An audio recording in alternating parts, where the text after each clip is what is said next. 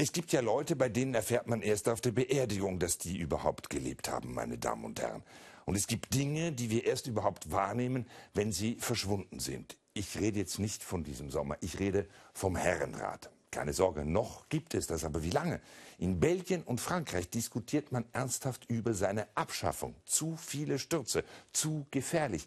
Vor allem das Oberrohr des Herrenrades, diese Querstange heißt wirklich so, spielt in den Unfallstatistiken eine fatale Rolle. Ja, und wenn das so ist, dann ist es natürlich so. Dann verschwindet eben das Herrenrad auf dem Schrotthaufen der Radgeschichte. Aber schade ist es schon.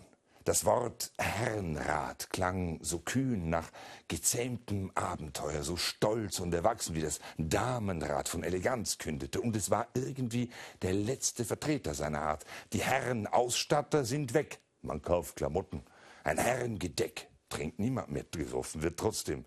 Herrenzimmer, Herrensitze, Herrenhäuser, Herrentoiletten. Das heißt jetzt alles anders, aber mein Männerklo ist auch kein Fortschritt.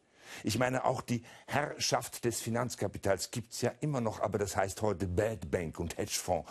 Und diese Leute fahren ganz bestimmt nicht mit dem Herrenrat zur Arbeit.